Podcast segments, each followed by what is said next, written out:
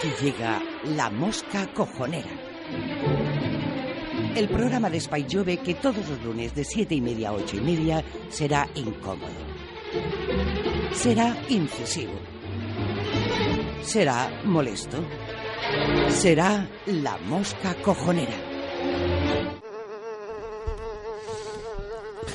Bueno, pues aquí estamos otro lunes más eh, en el programa de la mosca cojonera. Hoy tenemos, eh, como siempre, a José Vega, al control técnico, nuestro melena del grupo.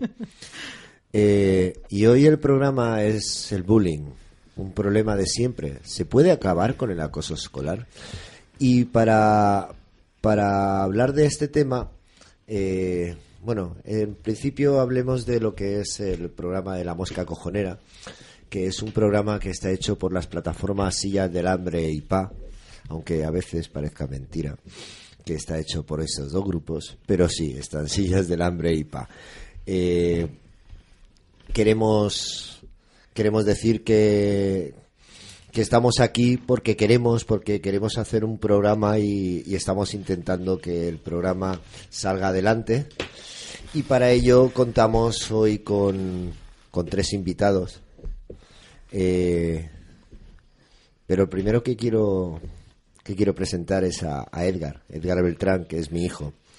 Y él ha padecido bullying. Y hoy os leerá lo que otros no callan. Edgar, lee. Hola, me llamo. Acércate al micro. Hola, me llamo Edgar Beltrán y he sufrido bullying durante años en el colegio Bisbe Pont de Villarreal. He sido maltratado, golpeado, humillado, insultado a la vista de mis profesores, mientras que ellos hacían caso omiso de mi problema achacándola son cosas de niños. Una noticia de fecha de 30 de abril del año 2019 dice así: Educación detecta 5.557 posibles casos de acoso escolar en un año. Siete de cada diez situaciones llevan produciéndose meses o años y la mitad casi a diario. Este es mi caso. Durante mucho tiempo he odiado levantarme para ir al colegio porque sabía que allí lo único que iba a encontrar eran niños de varias edades que su diversión continuada era meterse conmigo. Cuando había una excursión siempre era yo el que iba cogido de la mano de la profesora, puesto que nunca encontraba un compañero que quisiera ir conmigo, siempre encontrando el vacío entre ellos, nunca consiguiendo que jugaran conmigo. Esa era la imagen que tenía de lo que era despertarme e ir al colegio, un día sí y otro también. Mis padres intentaron, intentaron mediar y lo único que consiguieron era la absoluta falta de ayuda por parte del profesorado de este colegio. Mi vida, de lunes a viernes, era amarga y no había nada que hacer. Nadie ponía remedio y defenderme era inútil, puesto que los castigos por ello eran cada vez más y peores.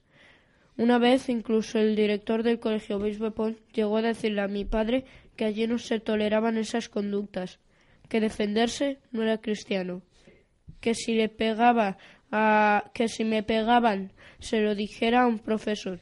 Y así ocurrió. Un día estábamos en el patio y los profesores estaban de espaldas a nosotros. Tres niños me estaban pegando y nadie hizo nada hasta que mis unas amigas que estaban en el instituto lo vieron y bajaron a defenderme. Tal fue el revuelo de aquel hecho que aquellas acabaron castigadas. Los niños que me, que me estaban pegando no tuvieron consecuencia alguna y los profesores afirmaron que no habían visto nada. Esta fue mi situación continuada, continuada hasta que mis padres decidieron en el último curso cambiarme de colegio y todo mejoró. Ya no se metían conmigo, ya nadie me usaba como sparring. El bullying es horrible, pero tengo que agradecer mucho a los profesores del colegio Botanical Duke que ellos sí se preocuparon de mí. Ellos estuvieron con ganas de ayudarme. Y desde el primer día me sentí ayudado y querido por todos tanto que, que me gustaba levantarme para ir al colegio. Era un sitio donde me sentía protegido y fue allí donde se dieron cuenta de que estaba muy muy cerca de tener Asperger. Cierto, tengo un problema y durante años los profesores del Colegio Bisbepol no tuvieron ni siquiera la más mínima idea de ello. Mis problemas para hacer amigos vienen todos de una época de mi vida en la que todo el profesorado de un colegio era incapaz de ayudarme, que consiguieron encerrarme en mí mismo. Estaba siempre y con, estaba siempre a la defensiva puesto que estaba acostumbrado a que todos se metieran conmigo y que ninguno de mis profesores me ayudara. Sí, yo he sufrido bullying, pero además he sufrido la incapacidad total del profesorado del colegio Bisbepol. Sí, yo he sufrido bullying y además he sufrido el acoso y derribo de los dos directores que han tenido el colegio Bisbepol durante años. He estado allí. Aún así, soy un niño capaz de olvidar y continuar. He tenido un año difícil y el cambio de instituto no ha sido tan bueno como me hubiera gustado. Pero lo intento. Me cuesta hacer amigos aún y cuando, y, cuando y me cuesta relacionarme. Cuando alguien me, se mete conmigo, no sé reaccionar como debiera. Todo esto es cierto, pero sé que con el tiempo esto cambiará y podrá continuar y podré continuar. Olvidarme para siempre de aquella mala época que pasé en aquel colegio tan horrible para mí. Puede que tarde un tiempo en conseguir ser como otro niño cualquiera y vivir sin ese miedo de que se metan conmigo. Y por eso estoy aquí, para contar mi caso, para que ningún niño o niña tenga miedo de decir que está sufriendo acoso escolar. Estoy aquí para que los abusones que me escuchen se den cuenta del daño que les causan a los niños y niñas durante años siguientes. Que esto no es cosa de niños, que esto no es cosa de un día ni de dos. Que el acoso escolar te pasa factura durante muchos años después de haber sufrido este acoso. Yo estuve en un concierto de Lange, oyendo sus, oyendo sus canciones contra el acoso escolar, oyendo cómo pedía a los amigos que no dejaran solo a quien sufre bullying. Pues ahora no sé el Ahora es Edgar Beltrán López, un niño de 12 años, un niño como otro cualquiera, el que pide que dejéis de acosar a otros niños y sobre todo el que pide a todos los niños y niñas que no miren hacia otro lado, que cuando vea a alguien que está sufriendo acoso escolar se lo diga a un profesor o a un adulto para que esta situación no continúe. Hay que ser valiente, hay que denunciar el acoso escolar. Por, es, por hoy o sea, porque hoy es a un compañero, pero mañana te puede ocurrir a ti. No solo quiero decirle esto a los acosados, también quiero decirle a los acosadores que la historia puede cambiar y esta vez les puede ocurrir a sus hermanos pequeños, y eso no estaría bien. Solo quisiera decir una última cosa. Ser un abusón no es ser mejor ni más fuerte. Ser un abusón es ser un cobarde, porque siempre se abusa de uno más débil. Muchas gracias, Edgar. Duro, ¿no? Bueno, pues es han sido las palabras de, un niño que ha padecido bullying en el colegio Bisbe Pont y que sus profesores han sido incapaces totalmente de ayudarle. Es más, incluso nos han increpado a nosotros diciendo que el niño se defendía. Qué huevos tienen. Bueno, eh, vamos a pasar ahora con os voy a dejar el teléfono que es el 690 68 97 45. Os lo repito, es el 690 68 97 45 por si alguien quiere dejar un mensaje de texto o de voz o quiere dar su, su testimonio o necesita nuestra ayuda porque Sillas del Hambre y la Real está aquí para ayudaros. Y ahora os dejamos con un tema, justamente con el tema del Langui, se buscan valientes. Os dejamos.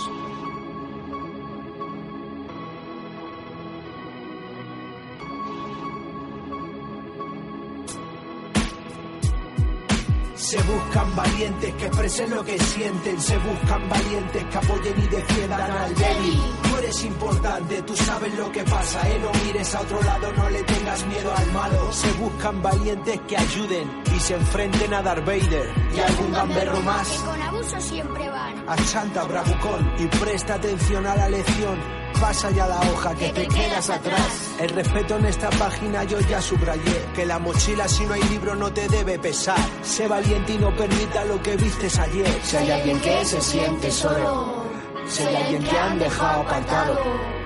Ahí ponte en su lugar. Yo ya estoy a su lado. Tú ponte en su lugar. Y el bravucón achantado. ¡Hey! Chicos, la fuerza del valiente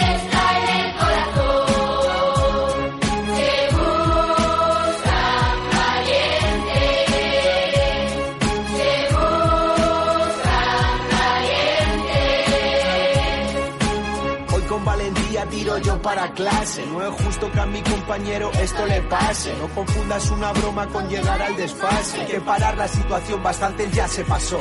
Nuestras rimas combatían. No la vas a callar. A que si me pongo delante Ya no vas a empujar. Ya no estás solo, compañero, no te va a pasar nada. Mirada al frente, una sonrisa y cabeza levantada. Si hay alguien que se siente solo, si hay alguien que han dejado apartado, ahí ponte en su lugar. Yo ya estoy a su lado. Tú ponte en su lugar, y el bravucón achantado.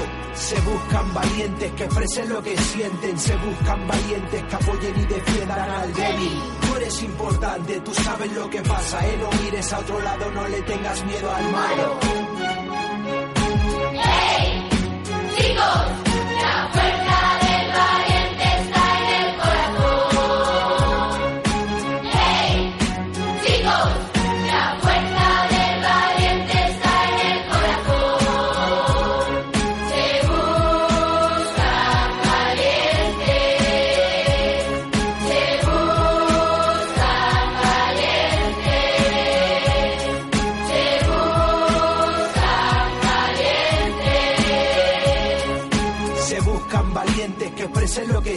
Se buscan valientes que apoyen y defiendan al débil. Esto que escuchas es La Mosca Cojonera de Radio Spy Jove. Todos los lunes de 7 y media a 8 y media de la tarde.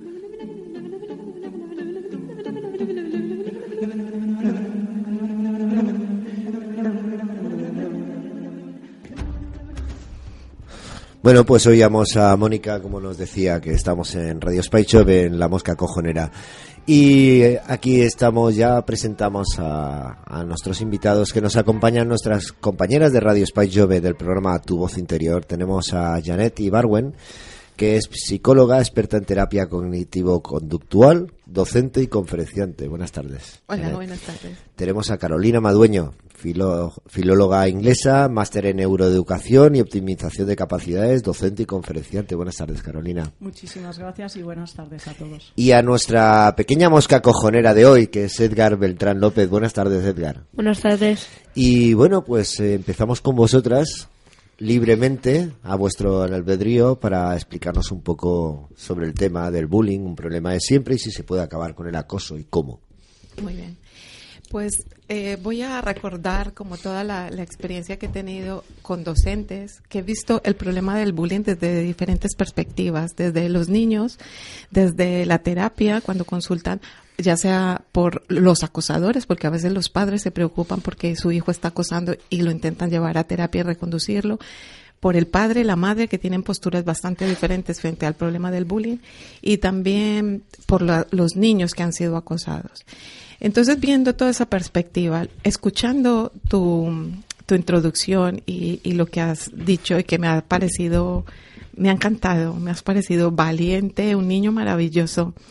Y eso es justo lo que se necesita. Alguien que sea capaz de alzar la voz y de decir que esto ocurre. Porque a veces al abusador lo que lo beneficia es el silencio. Porque el que acosa, y tú me lo dirás, Edgar, mm, si eso no es así, aprovecha momentos en que no están los profesores, los padres, aprovecha la complicidad de los observadores y, comete las situaciones de abuso.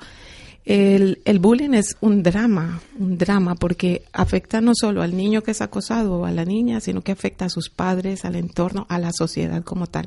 Y todos como sociedad tenemos que asumir un papel bastante responsable frente a la situación. Porque no tengo hijos, a mí no me toca, te toca como sociedad. Eh, yo soy docente, pero eso son cosas de niños, no son cosas de niños. Porque las cosas de niños jamás causarían problemas tan severos como el suicidio, que alguien se quiera quitar la vida por un problema de abuso, no es un problema de niños, o que venga y mire si es algo tan, tan insignificante. Entonces, mm, quiero hablar un poco de los perfiles de, de los acosadores de los que son víctimas y de los observadores. Porque los tres es un problema de tres que casi siempre son los que observan. A veces los padres y los docentes, mm, bueno, a eso me referiré luego, porque también creo que, que como adultos, como sociedad, tenemos que, que colocar freno a la situación. Y hay un perfil, el, el perfil más estudiado es de quien es víctima de bullying y de quien abusa. El perfil de los observadores está muy, muy diluido. Porque alguien que ve, alguien que abusa puede mm, sentir el abuso como propio o puede ser indiferente o incluso puede hacer para que el abusador lo alienta a que siga teniendo conductas de abuso.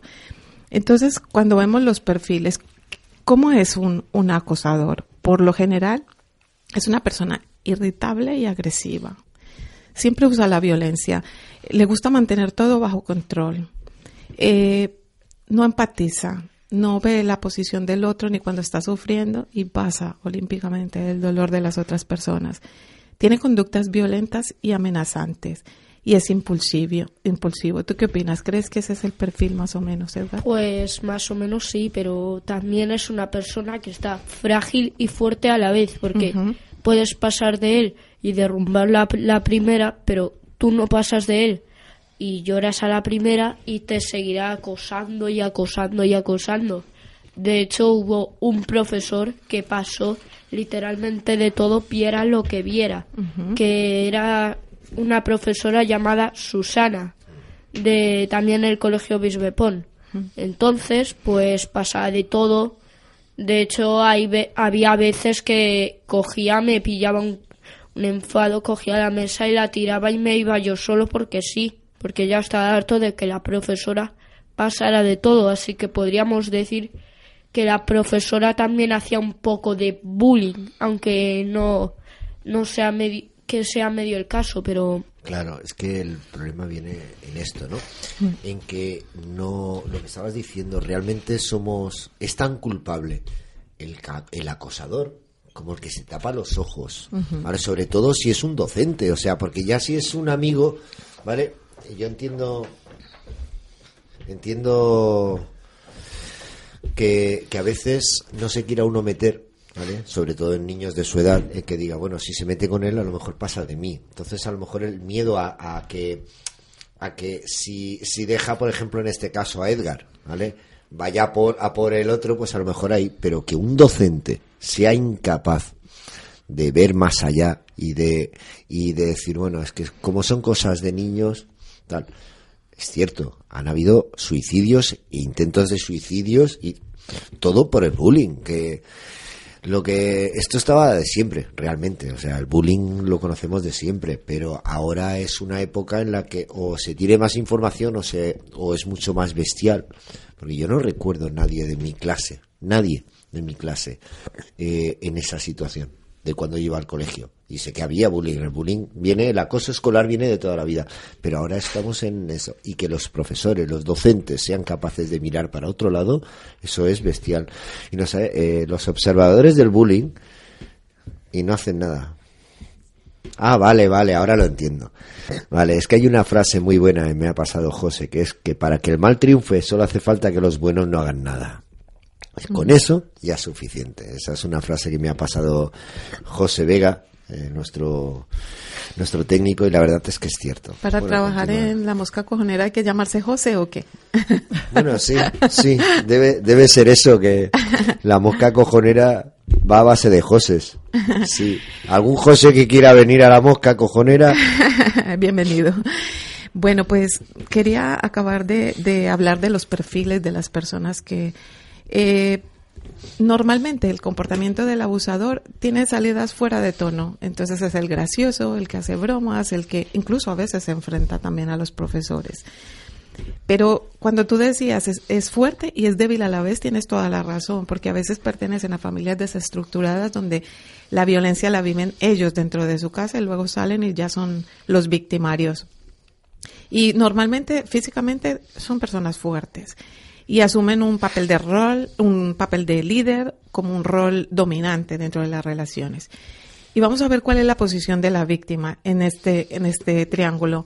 Aunque la- el, el papel de del, del victimario está muy bien definido, incluso tiene características muy particulares, pero el de la víctima no.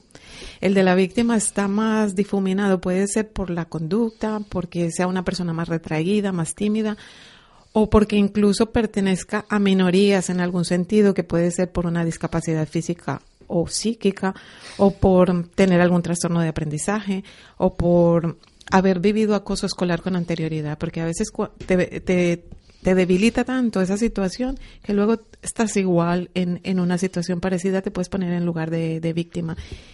O por pertenecer a un grupo minoritario a nivel de su etnia, religión, cultura, orientación sexual, un grupo minoritario.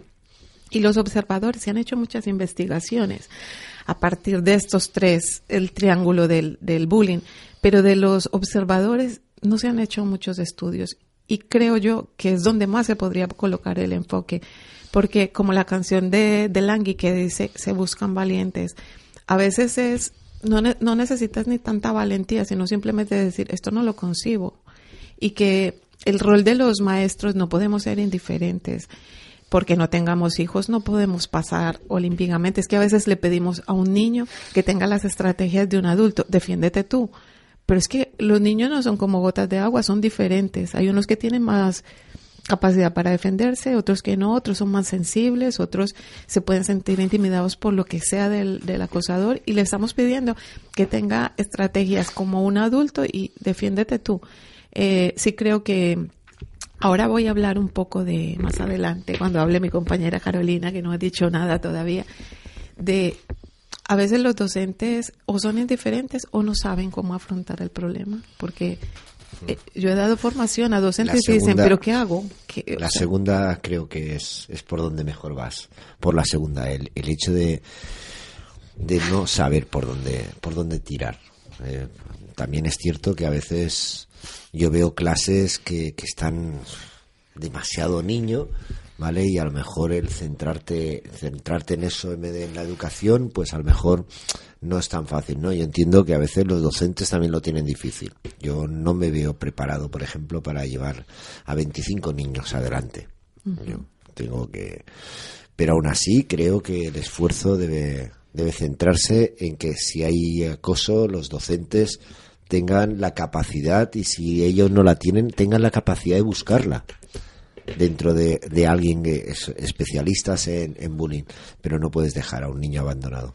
A un niño lo puedes hacer polvo, lo puedes, lo puedes, le puede durar, como decía Edgar en la editorial, no es, no es el año que, que lleva acoso. Eso le puede du- perdurar Sí. por los siglos de los siglos.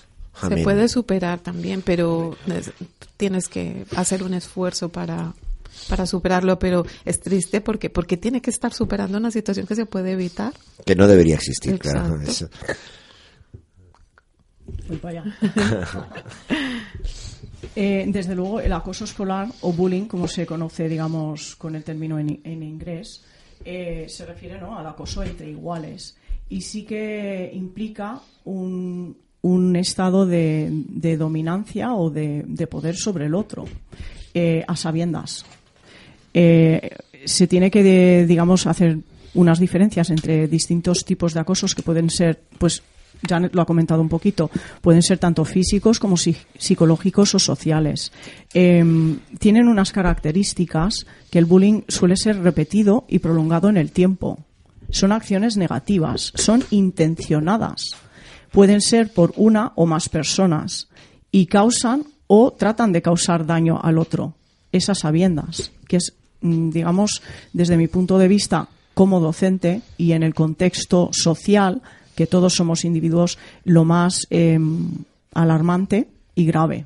Para, realmente es una cosa que hay que tener en cuenta.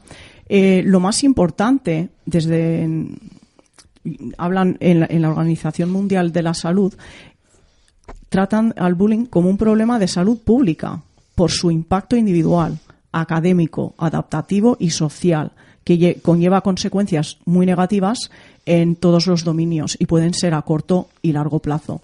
Luego hablaré de problemas eh, cerebrales y hablamos de la neuropsicología, que es mi especialidad, y eh, desde luego no es un camino sin retorno. Está claro que es como es a lo largo del tiempo, se crean unos circuitos eh, con los que vamos a adaptarnos y reaccionar en el plano social como individuos, tanto la persona que sufre el acoso como el que lo mm, causa, por decirlo así, y eh, va en, eh, en contra de lo que es el, el bienestar social de todos los individuos. Entonces, lo, lo importante es que pienso yo como educadora en el plano docente realmente se debería de crear que no existe una formación específica en un comportamiento y una conducta adecuada, adaptada, apropiada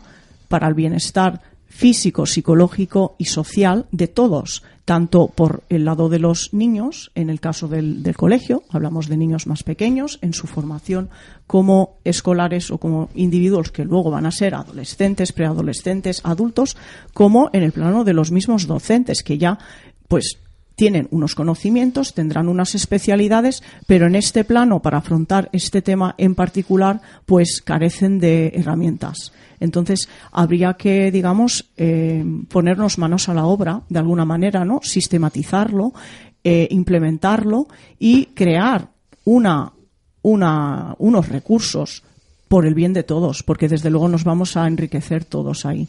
Y bueno, hablar muy brevemente y luego le dejo la palabra a mi compañera Janet, que en bien, como lo ha comentado ella, yo simplemente puntualizo, los actores del bullying son tanto el agresor como la víctima, como el espectador, como los testigos. Y luego hay cuatro categorías que, que se pueden diferenciar de, dentro de estos actores. Los mmm, comportamientos, digamos, de la indiferencia, la culpabilización, los amorales y los, inter, los que intervienen, que sí o que no.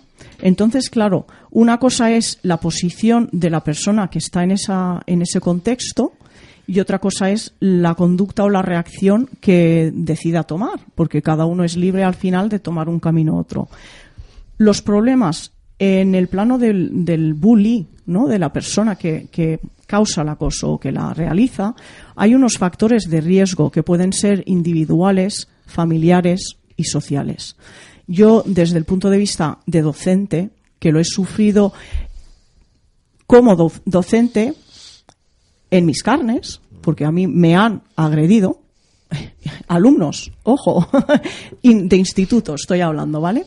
Entonces, eh, y como docente hacia mis alumnos, los cuales, digamos, eh, desde el punto de vista profesional, yo era la responsable de esos niños dentro de mi clase en el tiempo que estaban dentro de mi clase. Entonces, ojo al dato, ¿qué haces y cómo haces y qué pasa? O cómo, cómo controlas esta situación.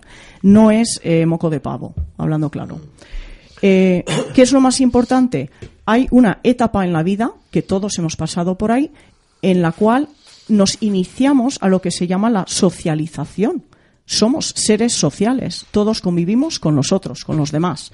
Todos somos diferentes. Eh, ¿Qué pasa? Que no podemos normalizar ni desde el principio, ni desde la primer, el primer indicio de violencia, no se puede aceptarla. Ah, ese, creo yo, es como la raíz que hay que sacarlo de cuajo, porque esa violencia, en el momento que se inicia, eh, va a ir a más y eh, crea un deterioro social total y absoluto. O sea, estoy siendo un poco catastrofista, ¿no? Pero, No, no, estamos pero es un problema mundial, es un problema que, educacional. que no son cosas de niños. Todos somos no personas y que- si estamos ahí, no queremos estar ahí. Y mm, es tan negativo, por un lado, se esté donde se esté en el contexto, o sea, como la persona que sufre el bullying como la que lo, lo hace, porque tampoco son personas que están bien. Luego voy a seguir. ¿Qué problemas tienen aquí arriba? Porque aquí arriba tienen sus temillas y esos temillas también habría que tratarlos. Voy a, vamos a pasar con el segundo tema, pero no sin decir una cosa y, y yo prefiero tener a mi hijo que sea acosado que acosador. No sé, prefiero, prefiero que él, prefiero estar en el lado de ser el padre de, de Edgar como acosado que ser el padre del niño que acosa, porque he visto los padres de esos niños y la verdad no me gustaría ser ellos. Y ahora vamos a pasar con a, el tema vuelve a brillar de luna llena y luego continuaremos con el debate.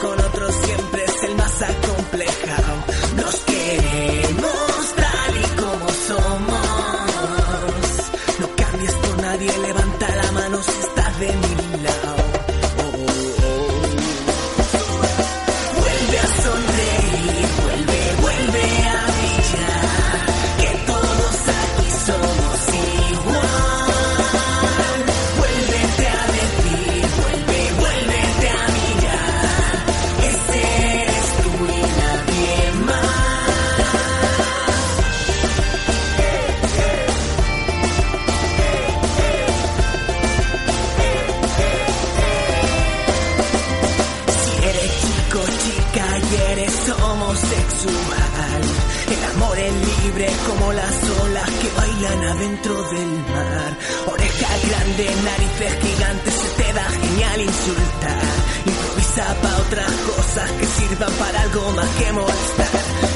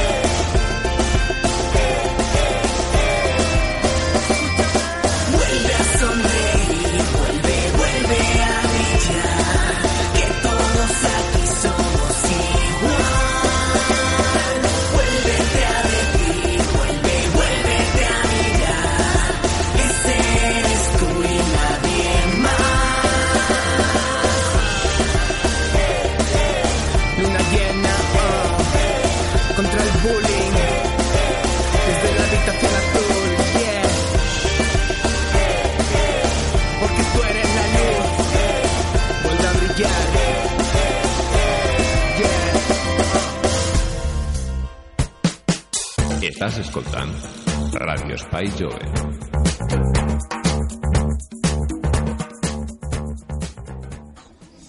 Y aquí estamos de nuevo para el debate y os vuelvo a repetir el 690 68 97 45. Os lo repito, 690 68 97 45 podéis dejar mensajes de voz o de texto, podéis buscar a la plataforma de afectados por la hipoteca, sillas del hambre, eh, cualquier cosa, ese es nuestro teléfono. Eh, yo soy José, eh, mi compañero también es José y todos los José os atenderemos porque vamos a cambiar el nombre al, programa y vamos a ser los José Cojoneros.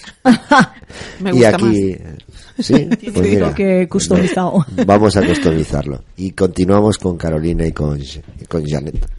Bueno, como íbamos hablando de la parte de los profesores, yo lo que he escuchado de ellos es que dicen, eh, de hecho, Carolina y yo tenemos un proyecto que tiene que ver con la formación para el afrontamiento del bullying, pero que coja todo- todos los afectados, a los niños, a los adolescentes, a los padres, a los, a los profesores, cómo abordar, porque yo sé que en los colegios existen protocolos escritos, pero no vale de nada que esté escrito si luego en la ejecución no está. Algunas formas de afrontar, hay, hay profesores que dicen, quisiera hacer algo, pero ¿qué hago? Si por eso, por ejemplo, la profesora cogía a Edgar de la mano, porque cuando lo suelte o lo deje solo, va a volver a ocurrir.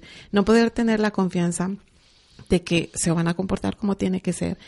Hay un, un acuerdo emocional que se hace incluso con los adultos, pero con los niños muchas veces no se hace.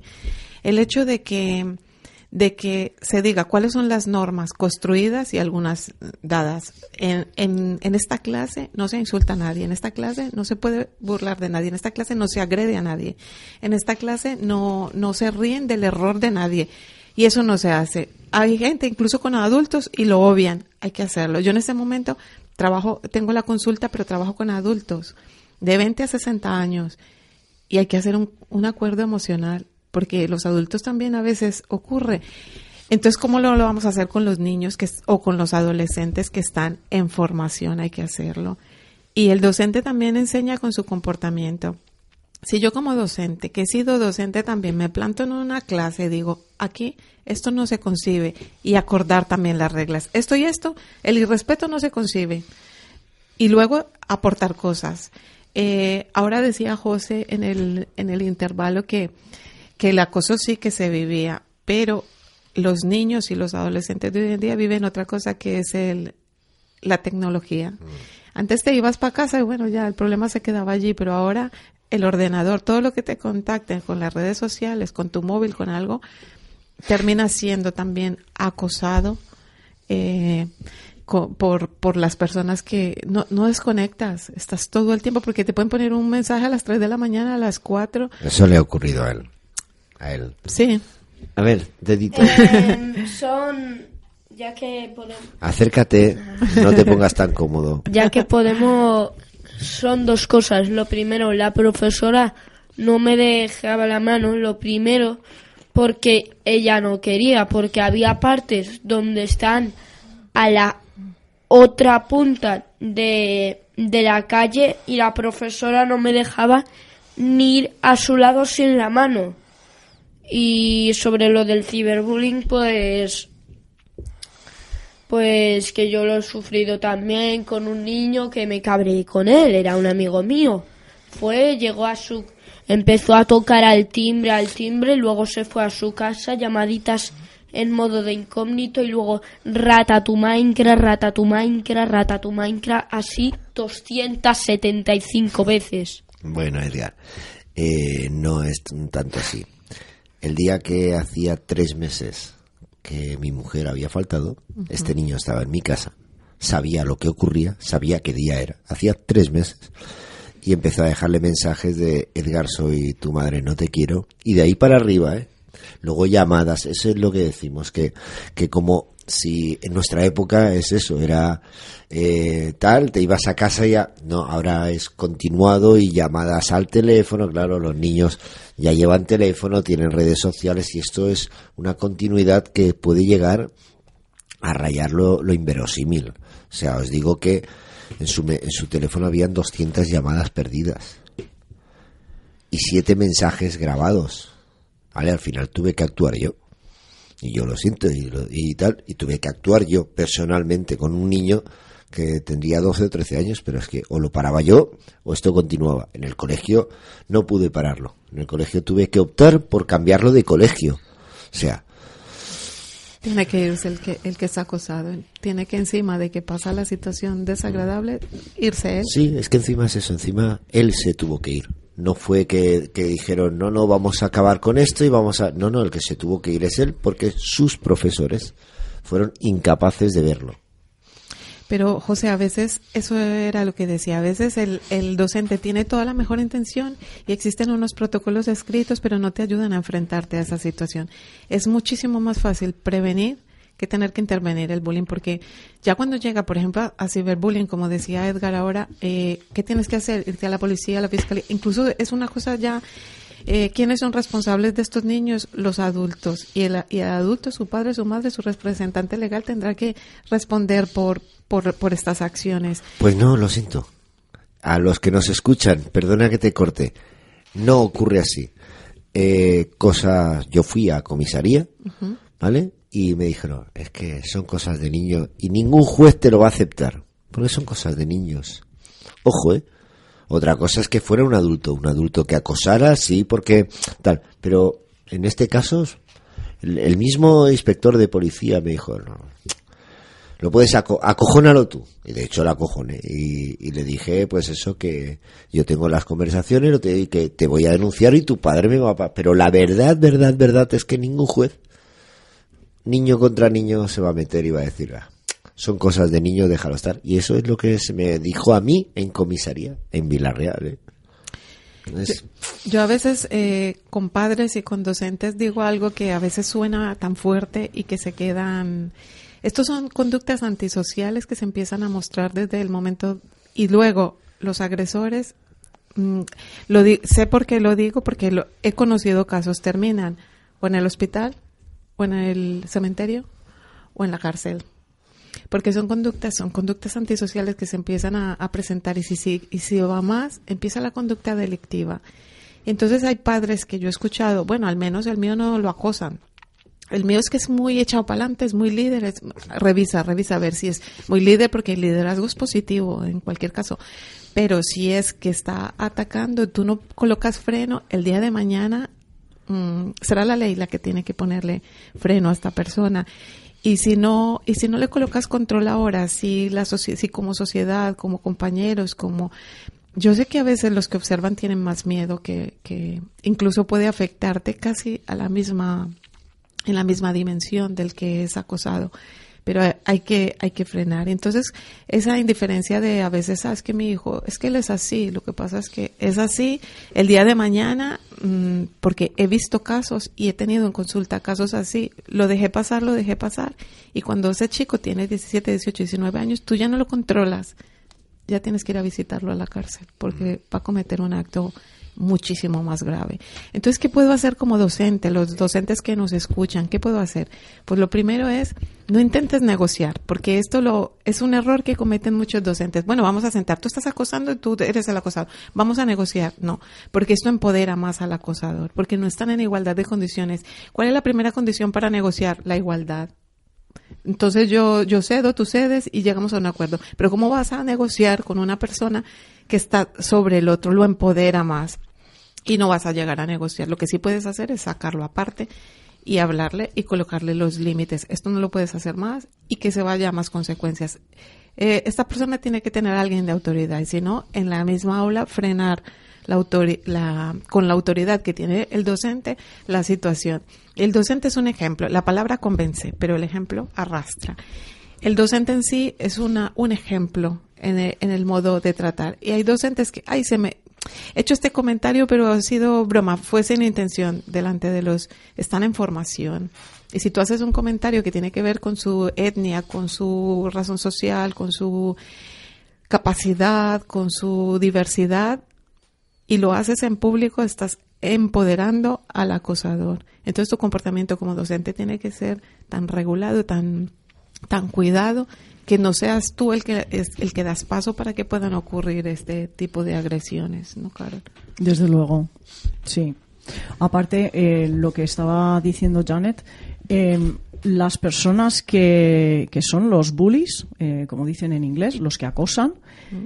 en estudios y investigaciones neurológicas se sabe a ciencia cierta que mm, se, as se asocian, que tienen numerosos trastornos mentales ya desde un principio. Si eso no se mira y no se ve y no se busca el decir, vamos a ver cuál es la solución a reeducar o a reconducir ese comportamiento antisocial, eh, pues vamos por mal camino. porque eh, como dice ¿no? el, la historia del arbolito pequeñito, cuando va creciendo, de pequeñito hay que enderezarlo ya. Si se deja que vaya, se vaya yendo del, ca- mm, Se tu- si del se camino, de pequeño- cuanto más se tuerza, peor será. Sí, porque yo me dedico a eso y no, hay forma, no hay forma, un ciprés con 10 años ya no hay forma de, de enderezarlo. es eso. Exacto. Y es cierto. Yo quería preguntaros, porque eh, habéis dicho, lo ha dicho ella, que tenéis un proyecto. El proyecto conlleva eh, poder eh, enseñar a los, a los docentes a llevar estos casos adelante. Supongo, porque por conforme lo habéis dicho, ¿cómo lo estáis llevando? Porque me parece súper interesante y a lo mejor valdría la pena implicar a implicar a, a alguien de los de arriba, un poquito, ¿no? Adiós. Concejales. no, no. Un, pelín más, perdón. un pelín más al medio. Un pelín más al medio, ¿no? Al nivel de, me he a- equivocado, me he a, equivocado. nivel, a nivel de, de alcaldía y concejales, sí. Eh, pero bueno, si su, si Dios quiere bajar y, y tal, Y vea. eh, a mí me debe una cerveza, sí, por lo menos, y a mi compañero otra. Pero no, en serio, lo del proyecto, si, si lo vais a llevar adelante y tal, estaría bien, pues eso, ¿no? Que el ayuntamiento de Villarreal o, o tal se implicara. Porque estaría muy bien el poder enseñar a los docentes a manejar estas situaciones a evitarlo cuando el árbol es pequeño. Ese es el, el de esto, ¿no? El, eh, que si el niño tiene un problema, que los, los mismos docentes puedan...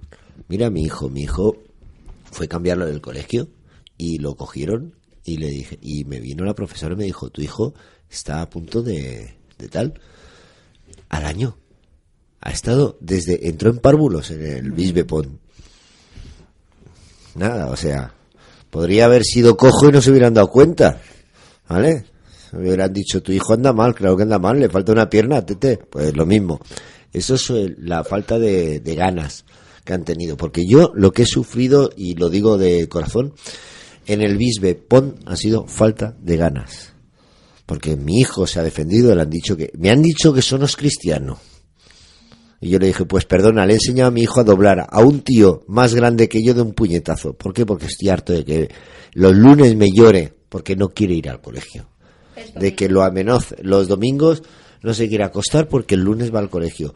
Porque cuando hay una, una salida no quiere ir.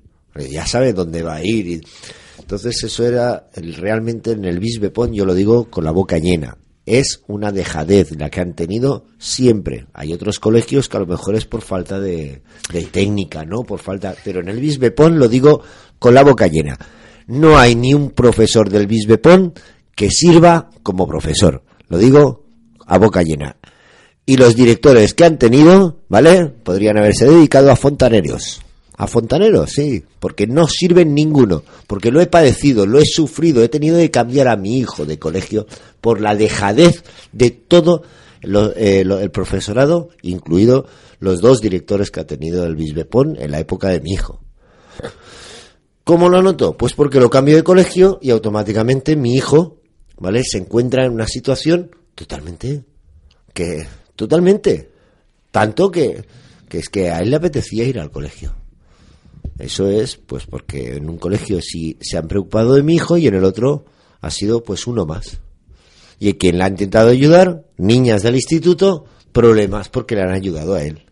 Eso es el Bisbepont. Entonces, en, en ese colegio en especial no actuéis y en el resto vamos a, a ver si este proyecto lo podemos O sea, llevar antes, adelante. antes, por el contrario. eh, O, o en este especialmente, porque es donde más lo necesitan. Sí, quemándolo. porque quedan más niños allí y si no Sí. se hace nada. A veces, yo lo que he notado con los docentes, de hecho, nuestro proyecto, eh, el origen es ese, de que como nos dedicamos también a la docencia, pues nos dábamos cuenta de que, pero ¿qué hacemos? Y hay profesores muy interesados en qué, qué puedo hacer, o sea, o cómo lo manejo, cuál es el, eh, y hay protocolos porque los exige la ley. Pero por tienen que querer. Es que el problema Claro. es que lo he visto. No quieren, no quieren, no les interesa. ¿Vale? Yo los he eh, amenazado con, con ir al ayuntamiento, al juzgado, a todos los lados. Pues vale. Es que no les interesa. Entonces, personalmente creo que los profesores que quieran, ¿vale? Sí que deberían preocuparse. Vosotros y vosotras, si hacéis un proyecto, eh, estaría encantado de ayudaros en lo que fuera y, y de molestar a todo el ayuntamiento, incluso a Dios, si es necesario, ¿no? Para que os eche una mano, ¿no? Pero sí estaría bien que se mezclara el, el concejal de, de cultura, de educación y, y Sí. llevar un proyecto así Y adelante estaría sería, muy bien. José, pionero, porque nosotras es que hemos visto la problemática y nos, y nos, como ahora estamos implicadas en el proyecto, nos pareció curioso la invitación a este programa y justo del tema que estamos trabajando. Porque mm, nos damos cuenta que en la región no hay un trabajo tan exhaustivo que abarque todos los protagonistas como son los docentes, los padres y los mismos alumnos. Y nuestro enfoque, bueno, cuando está el bullying hay que, pero enfocarlo hacia la prevención, porque hay estrategias que se pueden aplicar a nivel docente que, que evitan y a nivel de familia que evitan. Porque, por ejemplo, los padres muchas veces es muy normal que tú cuando te agreden un hijo te llenes de ira y que incluso digas pues defiéndete o por qué no te defiendes porque yo he tenido padres y más pero defiéndete si tú pegas mm, pero a veces es una un, un- a veces es más malo el remedio que la enfermedad porque a veces la violencia desencadena más violencia más violencia. Entonces eh, muchas veces lo que estamos enseñando como estrategia es eh, si te pegan pega si te pegan devuelve. Mm, pero no es eso, porque cuando de entrada sabemos que me encanta porque está Edgar muy muy implicado con el tema y, y, y mira, tú puedes creer que lo has hecho bien, lo has explicado, pero esto va a ayudar a un montón de niños, porque es increíble la cantidad de personas que están pasando por esta misma situación, pero que no se atreven a hacer lo que has hecho hoy valientemente tú. Hay que romper el silencio. A ver, Edgar, A ver, dedito. Eh, acércate al micro. que yo lo que quiero decir, pero es que me trataban como si fuera un estúpido. O sea, venía el psicólogo y era como si me dijeran esto. A ti te hacen bullying, lloras todo lo que quieras, te quedas y te fastidias. Y era decir eso. O sea, me decían eso. Entonces yo me cabreaba y era normal que echara la mesa para abajo y me fuera porque me salía de donde yo quisiera. Estaba harto de siempre tener que aguantar a todo el instituto, a todo el colegio, a toda colegio. la gente. Y bueno, de hecho, un chico, yo iba al comedor y un chico, acabé de comer, me senté y me puse a jugar. Ya, a jugar con unas cartas y ya. De repente me viene por los barrotes, se coge y me escupe en el pelo porque le da igual. Coge, me escupe, se larga y yo no puedo decir nada. O había un profesor, me pegaban y tal, pues iba abajo y los profesores del campo de fútbol de abajo decían los problemas del campo de arriba a los profesores de arriba. Y yo me quedaba pues cabreado con el profesor de música porque siempre era él. Cogía un balón de fútbol y jugaba con la poca gente, dos chicos, mi primo y mi amigo, ¿vale? Y cogía y me empezaba a dar pelotazos a, a, a jugar. Y él cogía el balón y decía, este balón es muy malo para jugar, no juguéis. Cogía otro balón que parecía el doble de duro y cogía y decía, podéis jugar, pero tener cuidado. Es el profesor. Sí.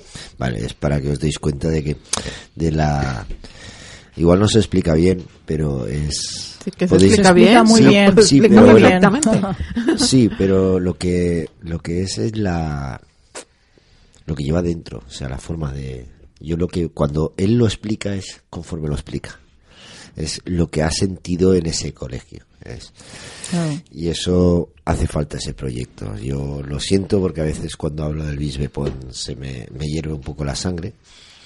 Pero eh, yo, por ejemplo, he tratado ahora con los profesores del instituto, porque mi hijo, la verdad es que este, este, este año le ha ido como el culo hablando en plata, ¿vale? Pero claro, también es cierto de dónde viene, cómo viene, lo que le ha ocurrido, todo, todo. Y bueno, el primer año es un cambio, pues tampoco le voy a dar. Yo soy así, tampoco le voy a dar este año. Lo he, da- lo he dado por perdido. El año que viene que él decida. Es, él tiene que decidir qué quiere hacer y todo eso. Y como lo quiere hacer, yo le ayudaré.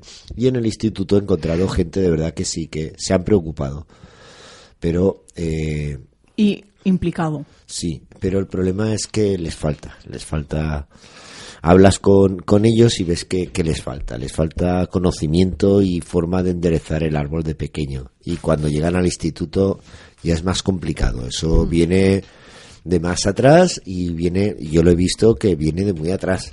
Y tenemos que ir ahí, a la raíz. Sí. Entonces, yo vuelvo a insistir, este proyecto nosotros lo hicimos de corazón porque creíamos que era un tema que había que sacar, el bullying.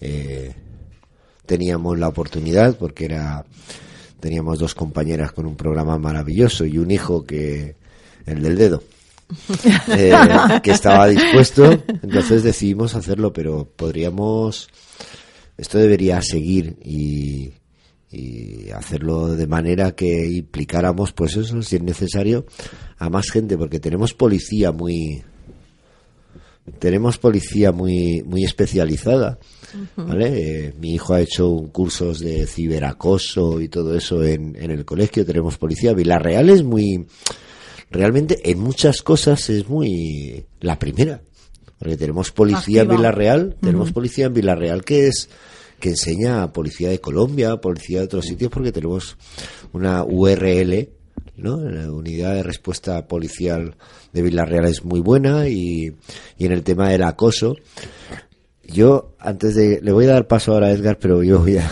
a dar un caso muy curioso vino el, el Langui Sí. Y mi hijo se sintió ofendido. ¿Por qué? El Langui estaba cantando una canción y todos los colegios la estaban cantando, incluido el de al lado de donde estaba mi hijo. El Bisbepón en pleno cantando las canciones del Langui, los que le estaban acosando a él canción- cantando las canciones del Langui. Y, y eso a él le sentó mal, claro, era normal, está viendo a sus antiguos compañeros cantando las canciones. Y era porque en el Bisbepón eh, no le daban un, un tratamiento al, a esto. Simplemente es cosa de niños. Y era así, ¿eh? Y, y los llevaron a ver al Langui. O sea, personalmente creo, sí. Personalmente creo que no debería haber sido así. Es que se nos echa el mundo el tiempo encima. Tiempo encima. Así que vamos a cortarlo. Me voy a cortar yo. Edgar, rapidito, por favor. Vale, pues yo ya sabéis todo.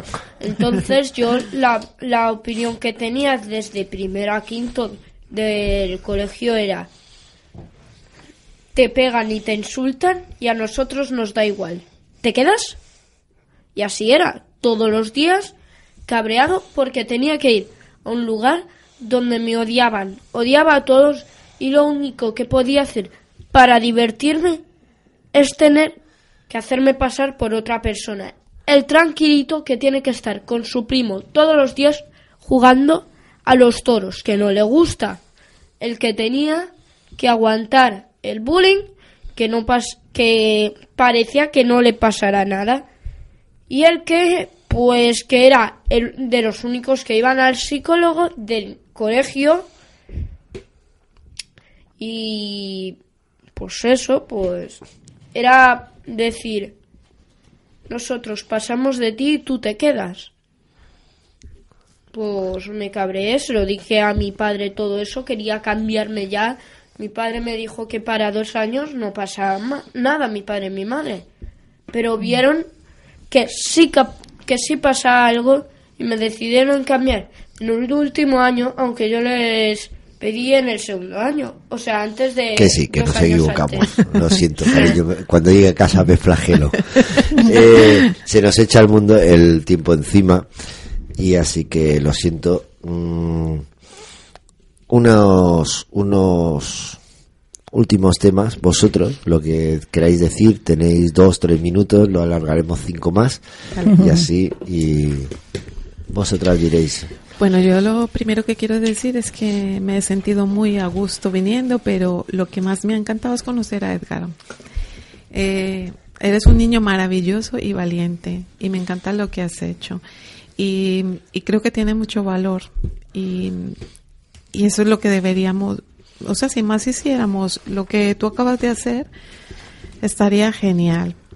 Como es un asunto que nos involucra a todos, nosotros, nosotras dos nos hemos preocupado mucho por el tema. De hecho, hemos diseñado un proyecto para que mm, no le pase a nadie más lo que como lo que te ha pasado a ti, para que los profesores sepan, porque hay profesores que tienen la intención de mejorar la situación, pero no saben cómo hacerlo, para que los padres sepan cómo afrontar la situación y para que los niños, tanto los que acosan como los que observan, como los que son víctimas de acoso, sepan cómo hacerlo.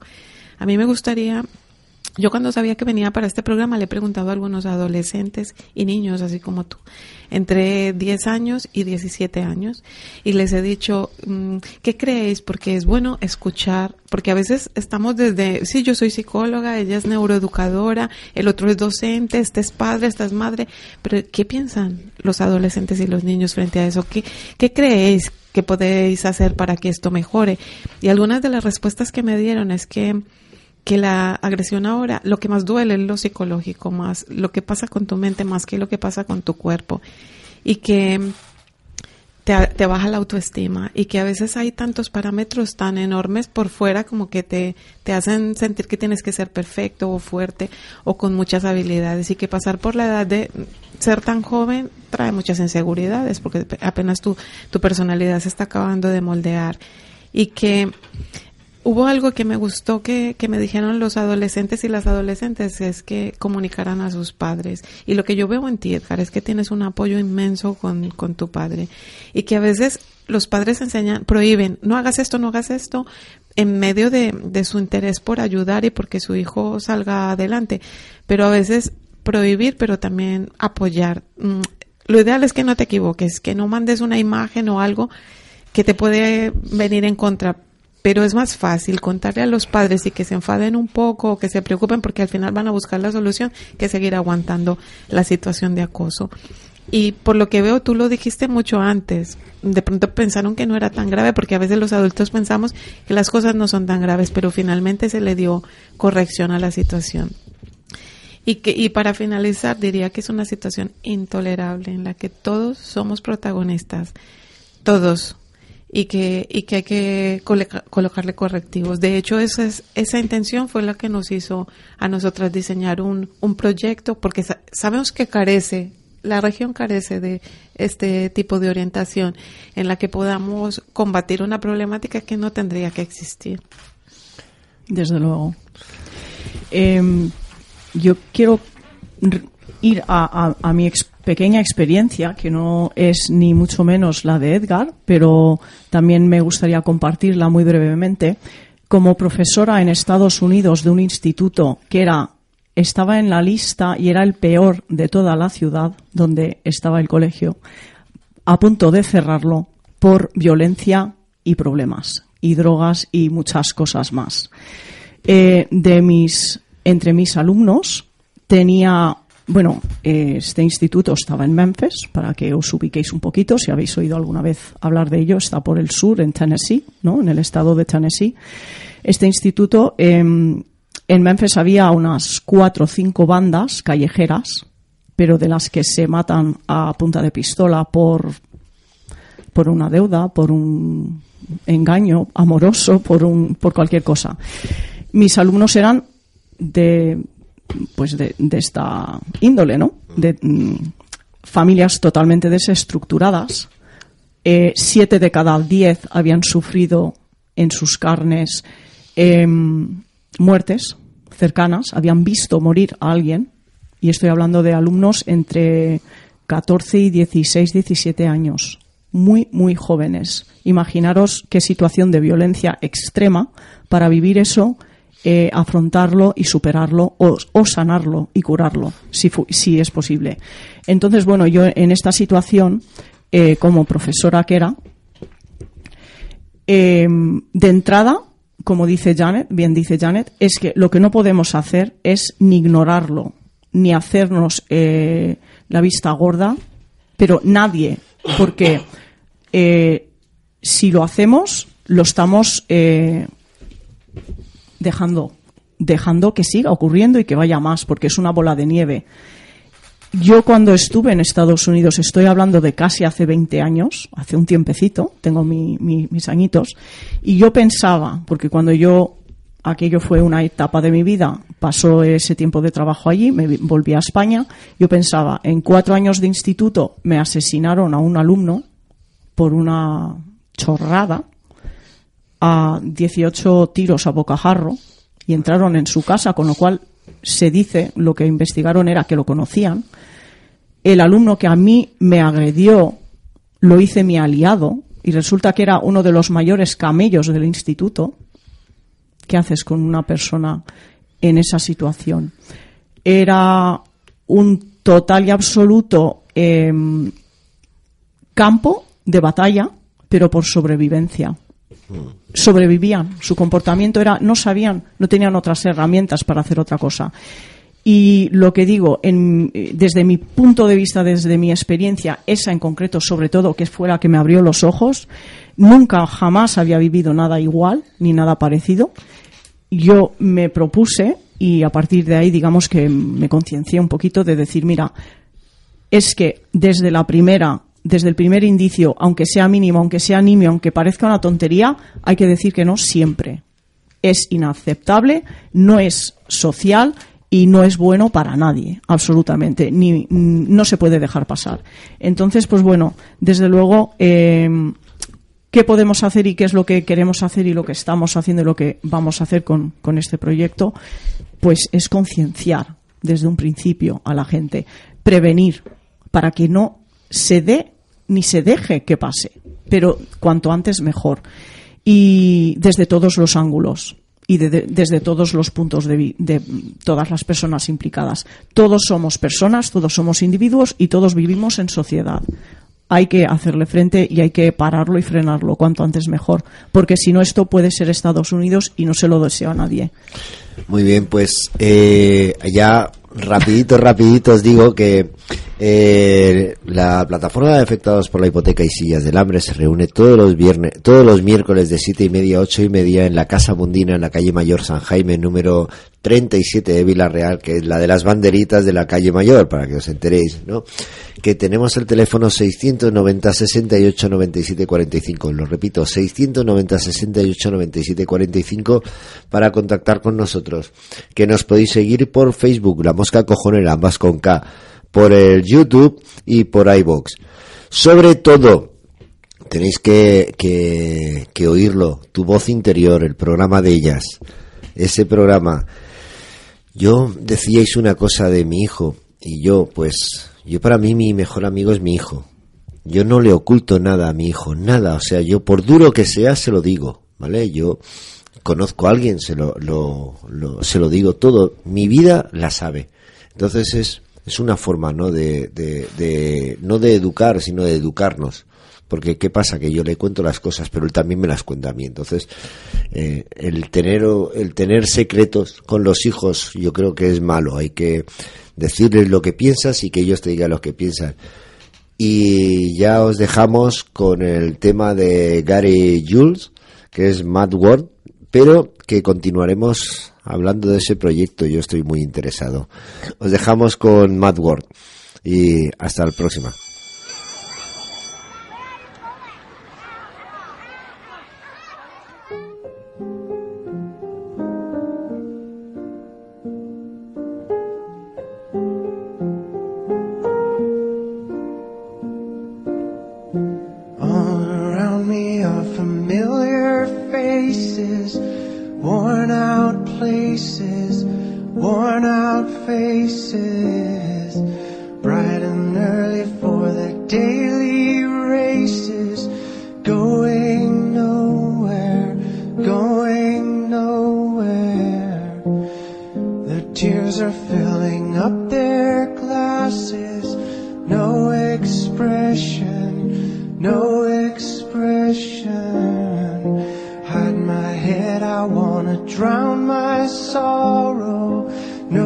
Tomorrow, no tomorrow. And I find it kinda funny, I find it kinda sad. The dreams in which I'm dying are the best I've ever had. I find it hard to tell you, I find it hard to take. When people run in circles, it's a very, very mad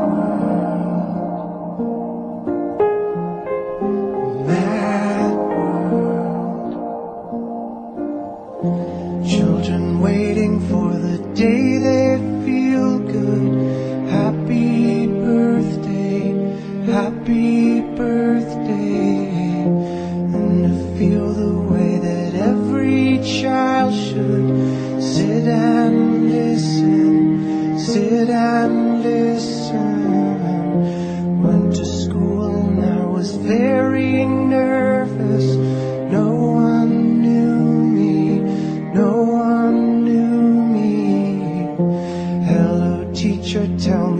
touch my